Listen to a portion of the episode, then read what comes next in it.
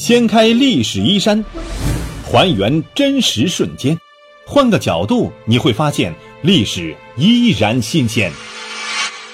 历史趣谈，亲爱的朋友们，大家好，欢迎收听由喜马拉雅独家首播的《历史趣谈》，我是龙墨。今天我们来说一说呀，古代如何水陆行军。在各种影视作品当中，一到描绘军队的行进的时候呢，往往都是描绘一幅排队走路的画面。这个虽然从经济角度说可以降低拍摄的成本，但是却传达给很多观众一种错误的印象，也就是古代军队行军的时候都是在陆地上行进的。实际上，古代军队的行进往往选择沿着河流行动。古代的军事术语是这么说的：“水陆并进。”哎，就是这个意思。《历史风云录》的作者郑毅老师呢，对于水陆行军有自己的看法啊。我们整理之后呢，推荐给大家。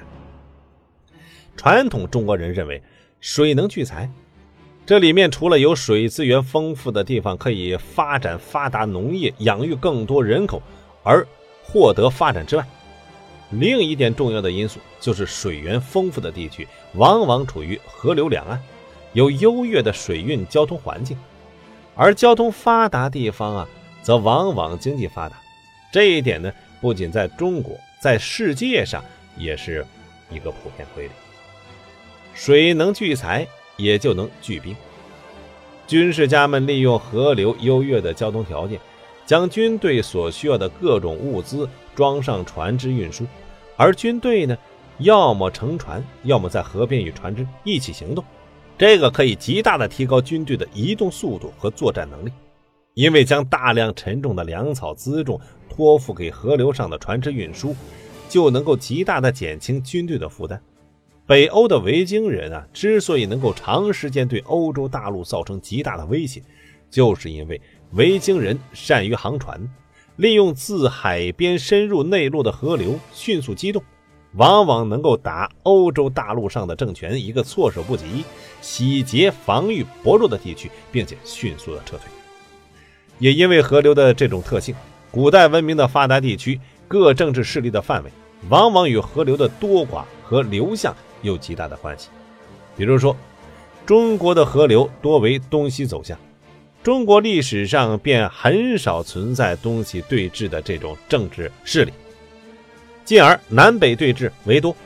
有时候因为天然的这河流不能满足军事行动要求，人们呢还会开这个人工河流，也就是运河，利用河流以及运河进行军事行动，并且啊攻伐影响周边的故事，自上古时期就不少。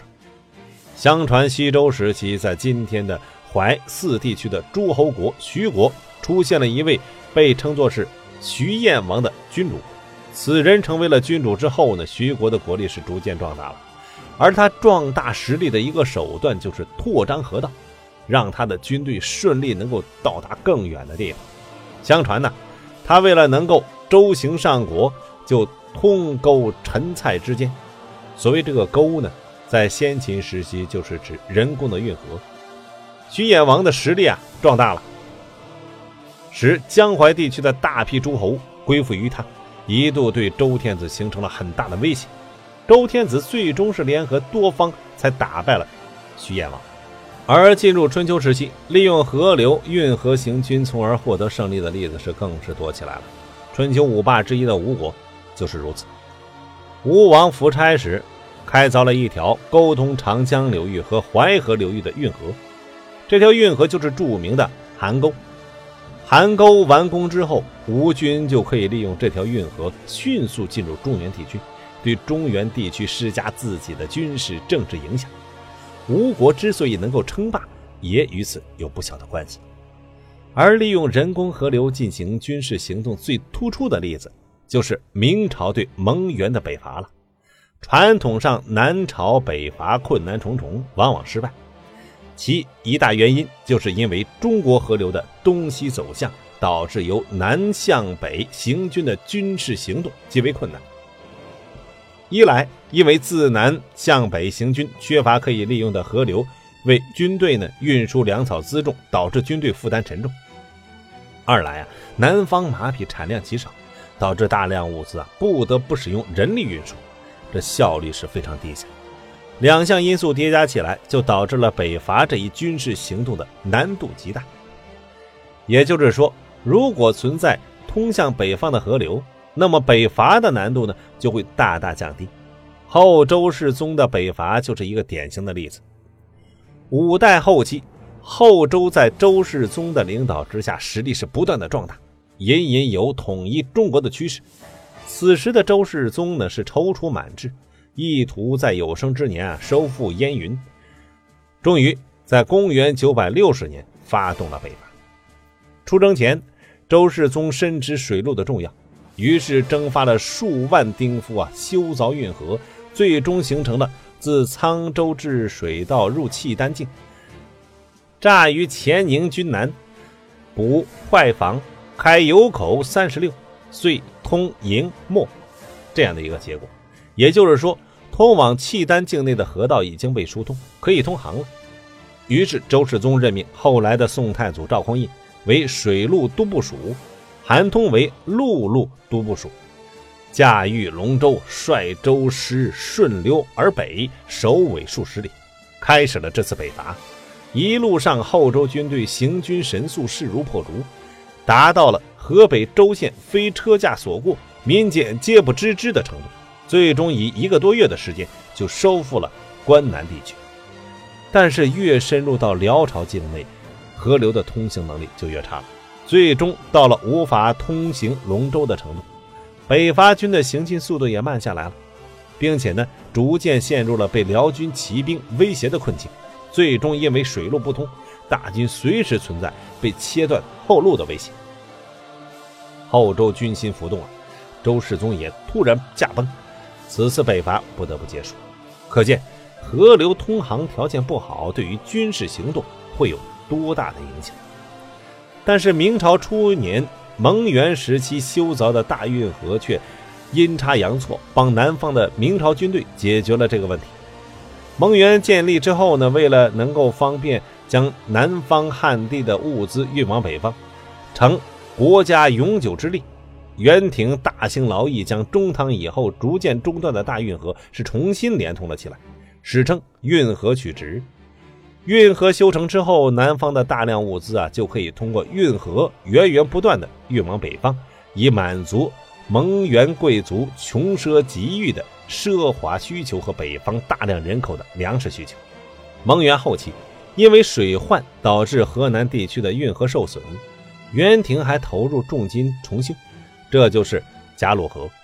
元廷始终维护运河畅通的结果，就是在一三六七年。明太祖朱元璋平定南方，开始北伐的时候，通往河南、山东甚至元大都的河道基本通畅，与前代北伐时河道淤塞，或者是干脆没有河道，只能是陆路行军的情况是大相径庭。北伐之前，朱元璋制定了先取山东，再去河南，占据潼关，进兵大都，随后西进的北伐计划。而如果拿一份元代河道地图来对照的话，就会有趣的发现。其行军路线就是典型的沿着河道行军，在河南，明军开奈劳坡背引舟师，由运城区汴梁，移取河南，迅速控制了河南。而山东地区是元代运河体系的重要枢纽，更是河网密布，明军沿着山东发达的河流交通体系，也很快控制了山东。一三六八年八月。北伐明军已经拿下了山东，占据了河南，并向临清这一元代重要的运河节点集结。同月二十八日完毕，率马步舟师北上，水陆并进，北上元都。同年九月五日，在运河的帮助下，行进神速的明军到达了直沽啊！一路上，元军虽然有所抵抗，但是面对行进神速并且精力充沛的明军，很快就望风而逃了。不久后，明军就到达了位于今天北京市郊的通州。势如破竹的明军沿着运河不断前来，把元大都里的元顺帝是吓破了胆。很快呢，就逃出了大都，元大都随即被明军所收复。河流这条重要的军事通道，以往常常被人所忽视。而忽视的结果就是，对很多历史上的战役之所以会变成历史中的样子困惑不解，或者不知缘由，或者将其归于精神因素。但是如果仔细翻阅历史，就会发现，历史自有其合理性所在，而不是靠精神因素所能决定的。好，历史趣谈，我们今天就到这里。